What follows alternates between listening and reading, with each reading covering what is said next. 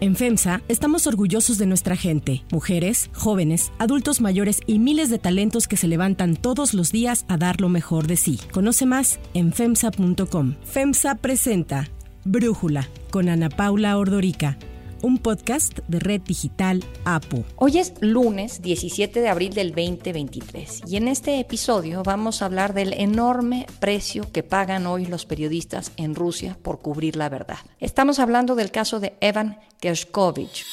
The country's top security agency has arrested an American reporter with the Wall Street Journal on espionage charges. This time out of Russia. Overnight, an American journalist for the Wall Street Journal was arrested in Russia on an accusation of spying for the U.S. For the first time in nearly 40 years, Russian authorities have arrested an American journalist and charged him with espionage. Evan Gershkovich of the Wall Street Journal was detained by intelligence agents yesterday while reporting in central Russia.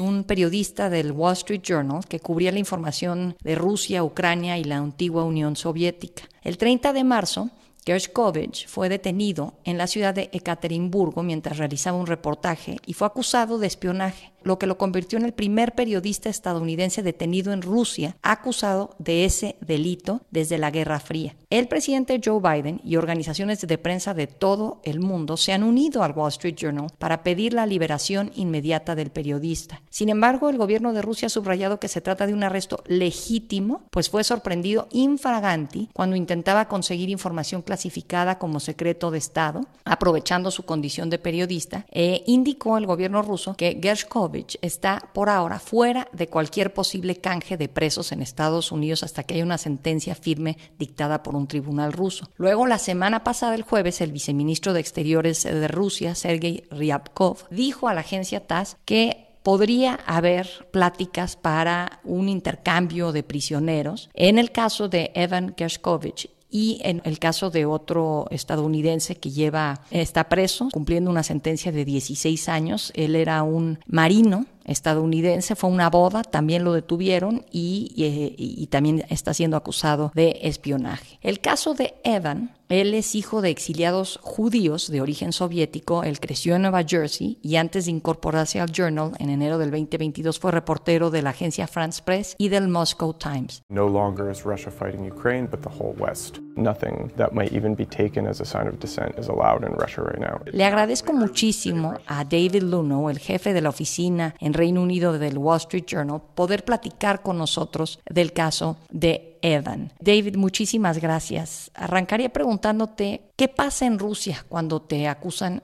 de espionaje?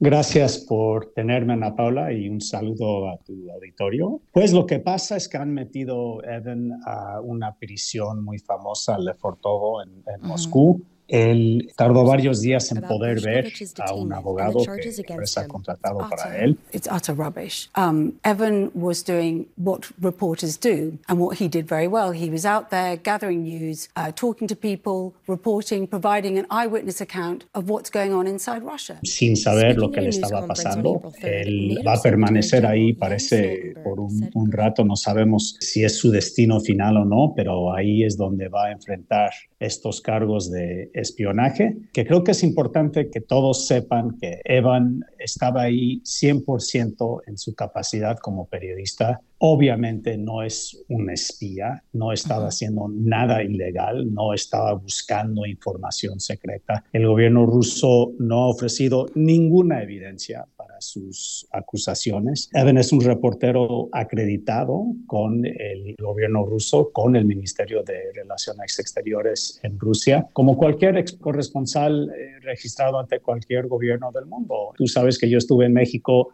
los últimos 20 años eh, yo estuve registrado ahí como corresponsal de The Wall Street Journal. El gobierno siempre sabe en, en cada país quiénes son los reporteros ahí, los conocen muy bien, van a los eventos, entrevistan a la gente, pero es importante entender el contexto en cual sucede este arresto. Después de la invasión de Ucrania, uh -huh. obviamente el gobierno ruso emprendió un ataque a la prensa independiente rusa y más o menos forzó que todos los medios independientes que existían en Rusia bajo un gobierno autocrático se fueran del país o simplemente pararon de hacer su trabajo periodístico independiente. Entonces creo que para pocos corresponsales extranjeros que quedaban ahí, creo que ellos mismos sintieron una obligación y una responsabilidad de seguir cubriendo el país, aun cuando representaba un peligro, porque ya no había realmente una prensa rusa libre para hacer el trabajo. Ser un corresponsal extranjero sí te da un poco de margen de maniobra, de un cierto grado de protección.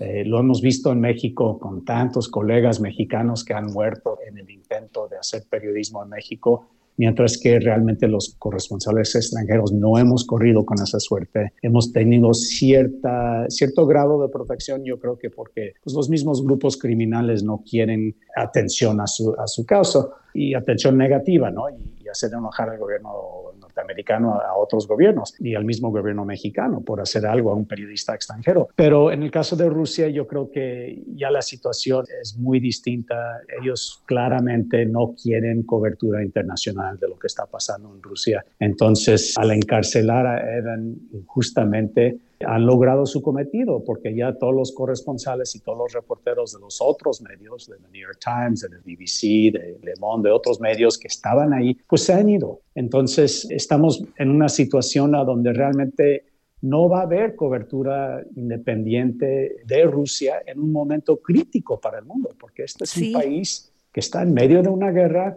que tiene el armamento nuclear segundo más grande del mundo al lado de Estados Unidos y que podría causar una guerra mundial. Y, y, es sumamente preocupante que no está permitiendo periodismo independiente dentro de sus fronteras. Sí, fíjate que mm, escuchaba pocos días después de que se supiera la noticia de la detención de Evan, un podcast del New York Times en donde Valerie Hopkins, que es la corresponsal del New York Times, era pues allá en Moscú, en el minuto que se entera de la detención de Evan, que además eran amigos, pues dice lo primero que hice fue irme al aeropuerto, ¿no? It's really painful Evan and I were good friends in Russia, so his arrest came as a as a complete shock. I left Russia some hours after the charges were announced, and so did some other Western reporters. And that just means there'll be fewer people paying attention to the trials of political prisoners like Dima. Porque entiendo que lo peor que se pensaba que le podía pasar a un periodista extranjero en Rusia era ser deportado. A mí el caso de Evan me recuerda al arresto que ocurrió en 1989 de Nicholas Danilov, este periodista de US News and World Reporter que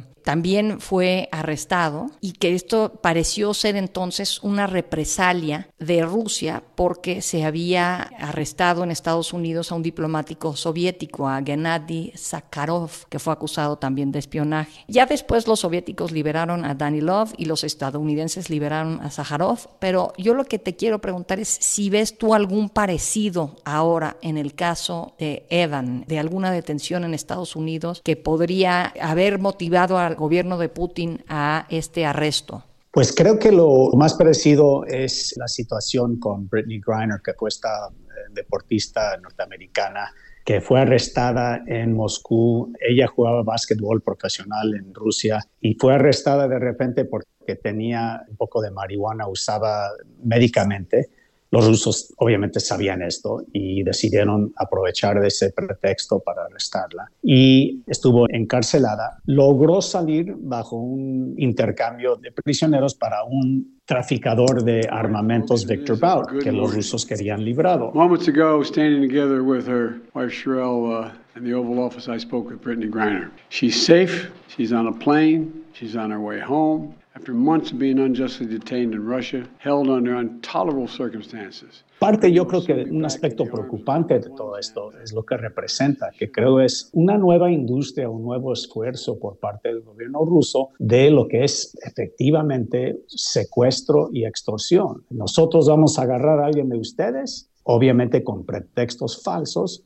y ustedes sueltan a algunos que tienen de nosotros que realmente están encarcelados por espionaje o por otros temas. No sabemos bien cuáles son las personas que podría interesar al gobierno ruso como parte de un intercambio. Yo no me he enterado, pero tengo entendido que hay, por ejemplo, algunas personas que tiene Alemania o que tiene algunos otros países ni siquiera que los tenga Estados Unidos, entonces mm, podría ser una situación un poco complicada porque va a depender de, la voluntad de terceros países de soltar a esta gente que pudieran ser parte de algún tipo de intercambio. Pero ahí estás entrando en esta dinámica de nuevo de hay que preguntar si uno está fomentando más de esto. Y es como el, el tema de secuestro siempre para las familias y para la gente Obviamente cuando te pasa a tu familia, tú quieres pagar para liberar el rehén, pero al pagar estás creando un incentivo para que siga la industria del secuestro. Y yo creo que es un poco parecido en este caso. Ya le está pagando dividendos al gobierno ruso, entonces pues, Totalmente. va a seguir agarrando a gente. Evan cubrió el caso de Britney Griner, que eh, este intercambio por este traficante de armas, el mercader de la muerte, ¿no? ¿Te acuerdas que hasta hicieron hasta alguna película sobre él? Como dices, pues él estaba en prisión por justamente traficar armas y había pruebas de todo ello. En el caso de Evan vi algunas de las publicaciones traducidas, evidentemente inglés, del periódico oficialista ruso Kosmoloskaya Pravda, me parece, bueno, pero mejor conocido como Pravda, que al día siguiente de la detención de Evan publican múltiples historias sobre él y por qué lo acusan de espionaje y dicen que estudió filosofía y no periodismo y que por eso no era realmente un periodista sino un espía que un tiempo trabajó en una ONG sobre medio ambiente en Asia y que esto lo hizo para encubrir su verdadera identidad. En fin, me parecieron señalamientos pues con cero sustento, ¿no? Sí, sí, de acuerdo. Y obviamente no, bueno, nosotros no, no pensamos que tienen caso alguno, el gobierno de Estados Unidos tampoco lo piensa y ha determinado oficialmente que es un, prisionero de conciencia o de, de política, que es un prisionero injustamente encarcelado. The targeting of American citizens by Russian government is unacceptable. We condemn the detention of Mr. Gerskovich in the strongest in the strongest terms. We also condemn the Russian government's continued targeting and repression of journalists. Y bueno, nosotros nos preocupa porque, pues, saben, a mí me pegó mucho la noticia de su detención. Claro. Es, es un Tiene 31 años de edad, es, muy joven y obviamente acá a, todos nos ha pegado muy fuerte. Es un tipo muy alegre. Parte de la ironía de todo esto es que Evan ama a Rusia, como yo amo a México. Yo, yo, yo muchas veces escribí cosas bastante negativas sobre México pero no era porque no me gustaba México, era porque yo amo ese país y quiero que México sea el mejor, la mejor versión que pueda ser de sí mismo. Y yo creo que Evan adora a Rusia y parte de la ironía de todo esto es que si uno lee las notas que sacó de Rusia, muchas veces resalta el lado humano de, ese país. Me recuerdo de, una nota que sacó últimamente de, por ejemplo, una estatua en Moscú a donde después de la guerra mucha gente en Rusia ha dejado flores. Es una estatua de, de un poeta ucraniano y que después de la guerra varios rusos han ido para dejar flores para conmemorar víctimas ucranianos de la guerra, un gesto de pedir perdón al país vecino por la invasión. Y eso es un, un artículo que demuestra que Rusia no es un país monolítico, no es un país sumido en, el, en la maldad. Hay, hay mucho humanismo ¿no? y hay mucha historia fascinante, hay mucha gente buena. Y creo que las notas de Evan siempre presentaron estos matices que, que humanizaron a Rusia, que no, que no lo pusieron como una caricatura. Y tristemente, el gobierno ruso ha encarcelado a un periodista que estaba tratando de mostrar el lado humanístico de Rusia. Yo veo aquí dos dilemas para Estados Unidos, David. Primero, pues el tema de empujas para un intercambio, sí o no, porque no sé si justo el haber logrado la libertad para Brittany Griner impulsó que ahora Putin buscara a alguien más para detener y para poder buscar otro intercambio y ese alguien más acabó siendo Evan, ¿no? Por un lado. Y por el otro es que pues si se quedan periodistas estadounidenses en Rusia, se les puede detener como a Evan para usarlos como piezas de negociación. Pero si no hay periodistas en Rusia que reporten lo que ocurre en el país, Putin gana gobernando sin rendir cuentas, sin ser transparente, a base de mentiras, con la prensa subordinada que es la que se queda en el país, ¿no?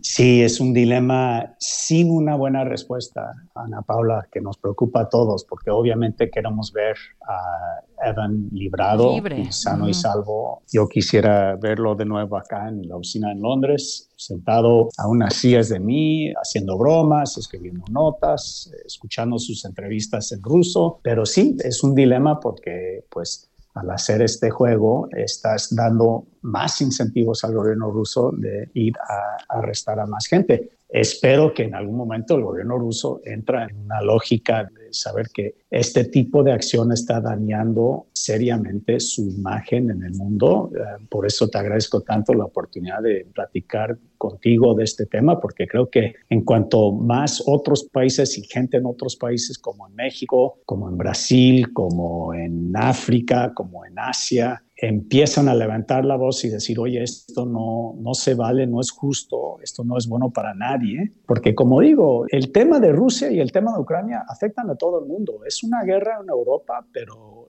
con ramificaciones los riesgos son existenciales para, para la Tierra. Entonces, esto nos afecta a todos. Y creo que espero que al alzar la voz y en la medida que más gente se entera del, del dilema de Evan y de lo injusto que ha sido tratado, el gobierno ruso empieza a pagar un costo por esto, un costo diplomático, un costo en, los ojos del mundo y que este, empieza a rectificar sus actitudes, porque si no, ¿hacia dónde va todo esto? No puede ser que nadie va a poder describir lo que está pasando en Rusia, un, país con un ejército tan grande, un país con un, un líder ahorita sumamente beligerante. Entonces, pues Esperemos que cambien de camino, pero ahorita no nos queda nadie en remedios que caen bien. O sea, cada decisión va a tener un costo.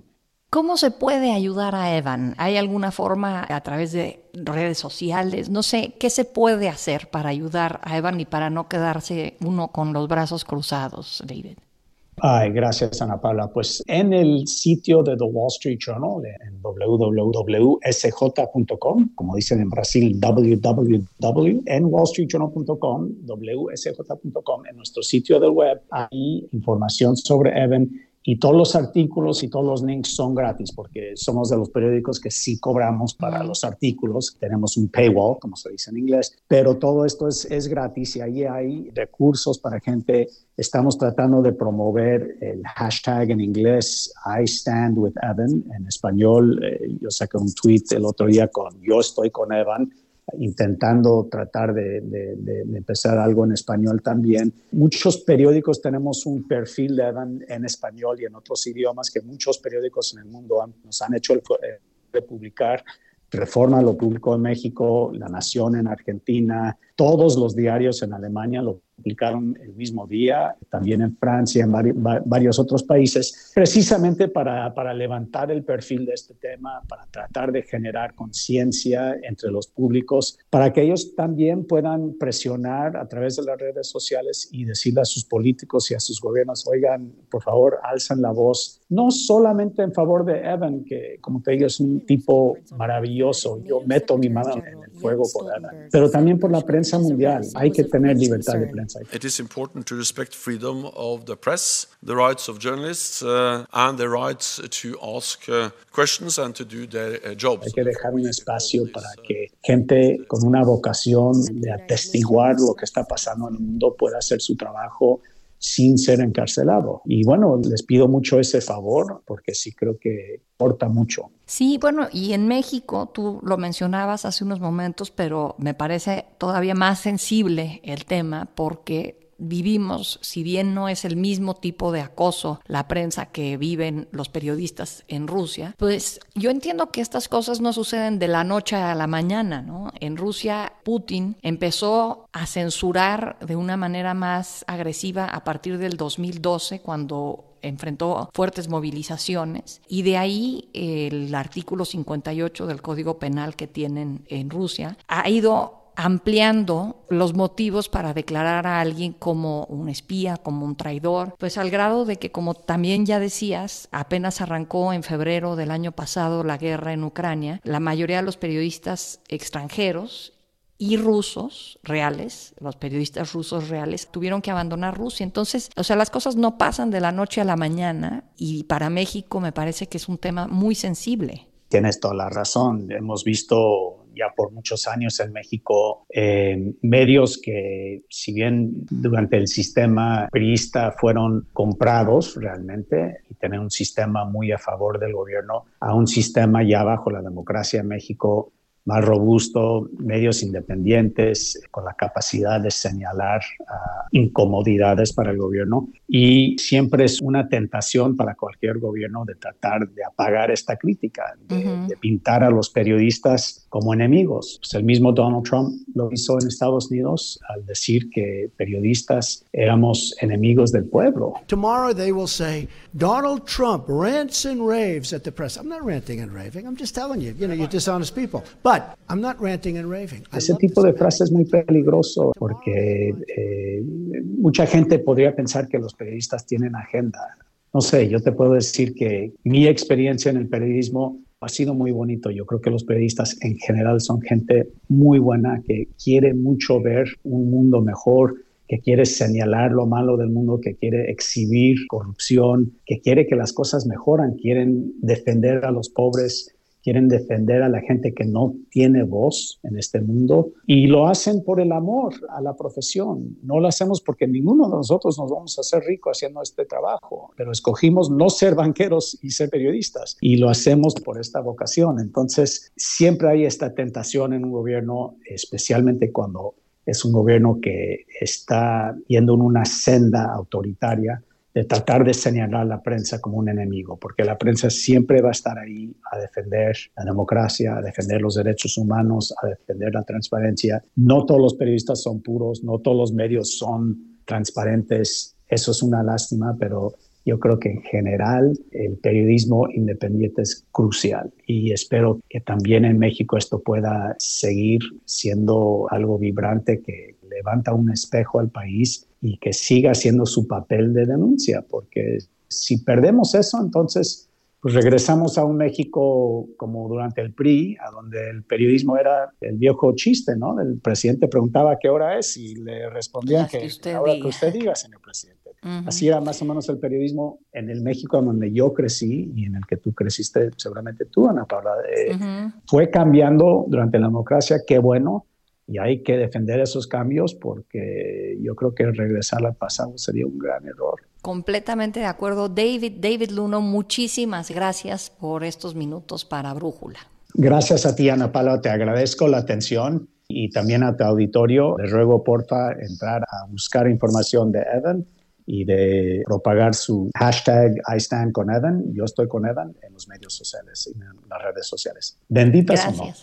Si te gusta escuchar Brújula, te invitamos a que te suscribas en tu aplicación favorita o que descargues la aplicación Apo Digital. Es totalmente gratis y si te suscribes será más fácil para ti escucharnos. Además, nos puedes dejar un comentario o calificar el podcast para que sigamos creciendo y mejorando para ti.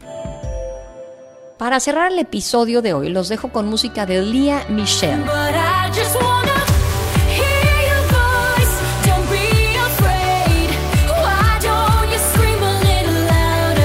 La revista Time presentó su lista de las 100 personalidades más influyentes del mundo. En el apartado de artistas coloca a Lia Michelle, cantante estadounidense que se ha consolidado como una de las mejores actrices de teatro musical. En la categoría de pioneros, Time ubica a Doja Cat, una de las principales exponentes del rap, además de compositora y productora.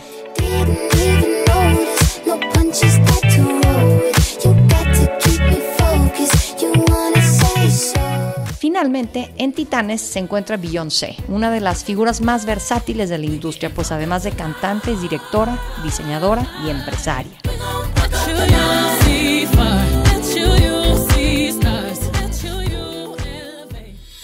Yo soy Ana Paula Ordorica. Brújula es una producción de Red Digital APO. En la redacción, Ariadna Villalobos. En la coordinación y redacción, Christopher Chimán. Y en la edición, Cristian Soriano. Los esperamos mañana con la información más importante del día. Oxo, Farmacias ISA, Cruz Verde, Oxo Gas, Coca-Cola FEMSA, Invera, Torrey y PTM son algunas de las muchas empresas que crean más de 245 mil empleos tan solo en México y generan valor como parte de FEMSA. FEMSA presentó Brújula con Ana Paula Ordorica, un podcast de Red Digital APO.